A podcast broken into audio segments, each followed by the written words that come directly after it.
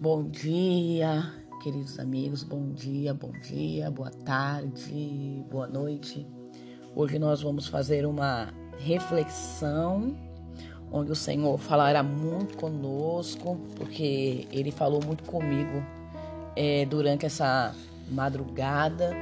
Eu tenho certeza que o Senhor também falará com você. Mas antes eu gostaria de fazer uma, uma pequena e breve oração. Vamos lá, feche os seus olhos e curve as, as suas cabeças e deixe Deus ministrar sobre a sua vida.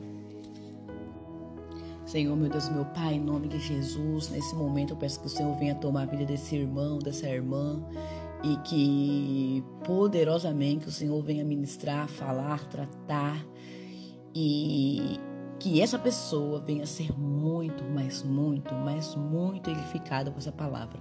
Eu te peço em nome de Jesus. Amém. Irmãos, como é uma alegria estar com vocês aqui em mais um áudio e em mais um podcast para a glória de Deus. E hoje, como eu disse, eu vim trazer uma reflexão de algo que o Senhor falou comigo durante a madrugada. Como eu disse no episódio passado, no anterior, o Senhor fala muito comigo em sonhos. E hoje eu tive um sonho, eu tenho certeza que esse sonho foi um sonho profético, um sonho espiritual que veio diretamente do coração de Deus. E o sonho foi o seguinte: eu sonhei com uma pessoa que ela estava aprisionada, que ela estava em um presídio e aquele presídio, ele sofria maus tratos, era um rapaz. Eu nunca ouvi, eu não sei quem é. E eu sei descrever, assim, a fisionomia dele, mas eu não sei quem é. E de repente, nessa cadeia, essa cadeira era um lugar terrível, que ele era muito maltratado.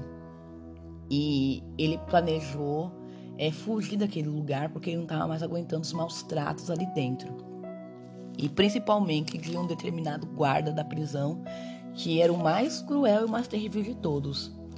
E ele planejou essa fuga e conseguiu fugir, só que na primeira fuga não deu certo, ele logo em seguida foi capturado porque as pessoas o denunciaram e ele voltou novamente para a prisão.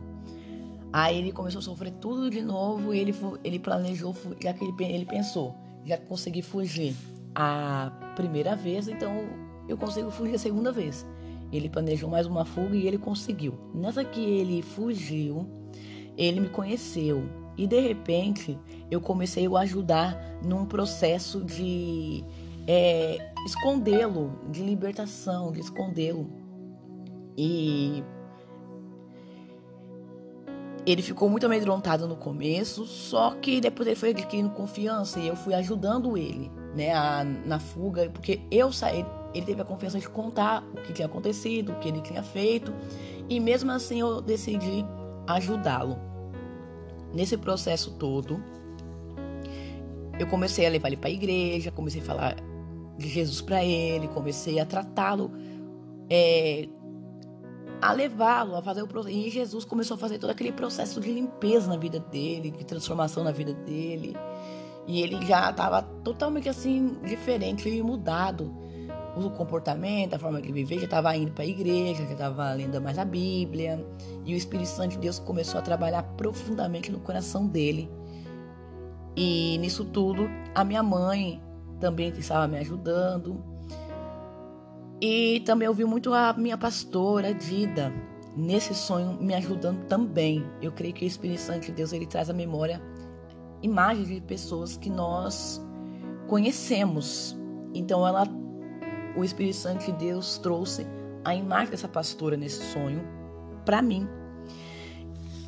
Quando teve uma época que ia ficar um inverno, ia, ia estar tá muito frio. Era, ia, ser, era, ia ser o inverno mais frio do ano e do mês.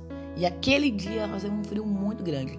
E aquele rapaz no qual eu estava ajudando em Cristo, em Deus, a se levantar, a se erguer, a sair de todos aqueles vícios, ele não tinha roupa de frio nenhuma, porque ele tinha saído da cadeia, ele não tinha vestimenta nenhuma de frio. E a pastora Dida foi na minha casa me visitar. E eu perguntei a ela se ela tinha uma roupa de frio para emprestar ou para dar para ele porque tive que contar toda a história, o, que tinha acontecido. E esse rapaz ficou com medo e fugiu. E eu nunca mais o vi durante muito tempo. Eu fiquei muito preocupado com esse rapaz. Tudo isso no sonho. Quando foi depois de muito tempo, muito tempo, ele apareceu novamente, já todo transformado, diferente. Eu quase não o reconheci. Olhei para ele, só reconheci ele. Eu só o reconheci por, por conta dos olhos azuis dele. E eu falei, gente, eu conheço esse rapaz. Aí depois ele, com, com muita insistência, ele se aproximou e se e falou quem ele era. Aí eu abracei, beijei, fiquei muito feliz porque ele estava ali. Aquela foi aquela festa, foi aquela alegria. Só que ao mesmo tempo foi aquela alegria, foi aquela tristeza. Porque ele disse para mim que agora ele não estava mais andando com Deus, que ele estava já andando com outro tipo de, assim, envolvendo com outro tipo de religião, que é a religião do, do candomblé. E eu fiquei muito triste com isso, fiquei muito com muita raiva, fiquei chorando muito, porque não era aquilo que o Senhor queria para ele. Eu sabia que não era aquilo que o Senhor queria para ele. E ele começou a falar, começou a falar daquilo que o diabo estava fazendo na vida dele, como que ele estava naquele momento e começou a se vangloriar daquilo que Satanás estava fazendo na vida dele. Na mente, da visão dele, era uma coisa boa, porque começou a transformar a vida dele. Só que eu fiquei com tanta raiva, com tanta raiva, e eu comecei a chorar muito, muito mesmo. E eu fui para cima dele e fala e apontei para ele assim e falei: "Você, quando você não era nada, quando você estava no fundo do poço, quando você não tinha ninguém, o único que te ajudou, o único que te libertou, e que te deu um voto de confiança foi Jesus. Jesus foi quem fez o processo dele. Jesus que te limpou. Jesus que fez o trabalho dele na sua vida. É a ele que você tem que glorificar. É a ele que você tem que exaltar. É a ele que você tem que agradecer. Porque quando você não era ninguém, foi ele que acreditou em você. E comecei a falar várias coisas para ele ali. E a pastora Guida me segurando porque eu tava chorando muito. E de repente, eu ele eu ouvi ele refletindo no que eu estava falando, pensando no que eu estava falando, olhando para mim, porque eu estava muito exaltada e chorando muito, porque eu fiquei com muita raiva do que ele estava fazendo, dando glória aos demônios, porque sendo que quem tinha feito tudo por ele, quem tinha limpado ele, dando uma nova chance para ele, era assim, Jesus, foi Jesus que transformou a vida dele. Eu fiquei com muita raiva. E eu lembro que no sonho tava tocando a música daquele cantor Sérgio Lopes. O nome da música é Falar de Jesus. E tocava nesse sonho. E eu acordei e me despertei. E logo em seguida que eu, me, eu, que eu despertei, o Senhor Jesus, ele veio ministrar no meu coração e eu falei, Jesus, chorando para o Senhor, com meu coração quebrantado diante de Deus. Como as pessoas são terríveis, como nós seres humanos somos terríveis. Muitas das vezes nós somos ingratos com o Senhor. Nós lembramos, nós esquecemos com uma rapidez daquilo que o Senhor faz por nós, daquilo que o Senhor fez por nós. Mas nos lembramos com uma rapidez daquilo que ainda não aconteceu, daquilo que o Senhor ainda não fez como nós somos é, cruéis com Cristo, como nós agimos de forma cruel com Jesus. Todas as vezes que nós lembramos daquilo que ele não fez e deixamos de agradecer por aquilo que ele fez. Se formos sem parar para pensar, nós vamos ter mais para agradecer do que para pedir.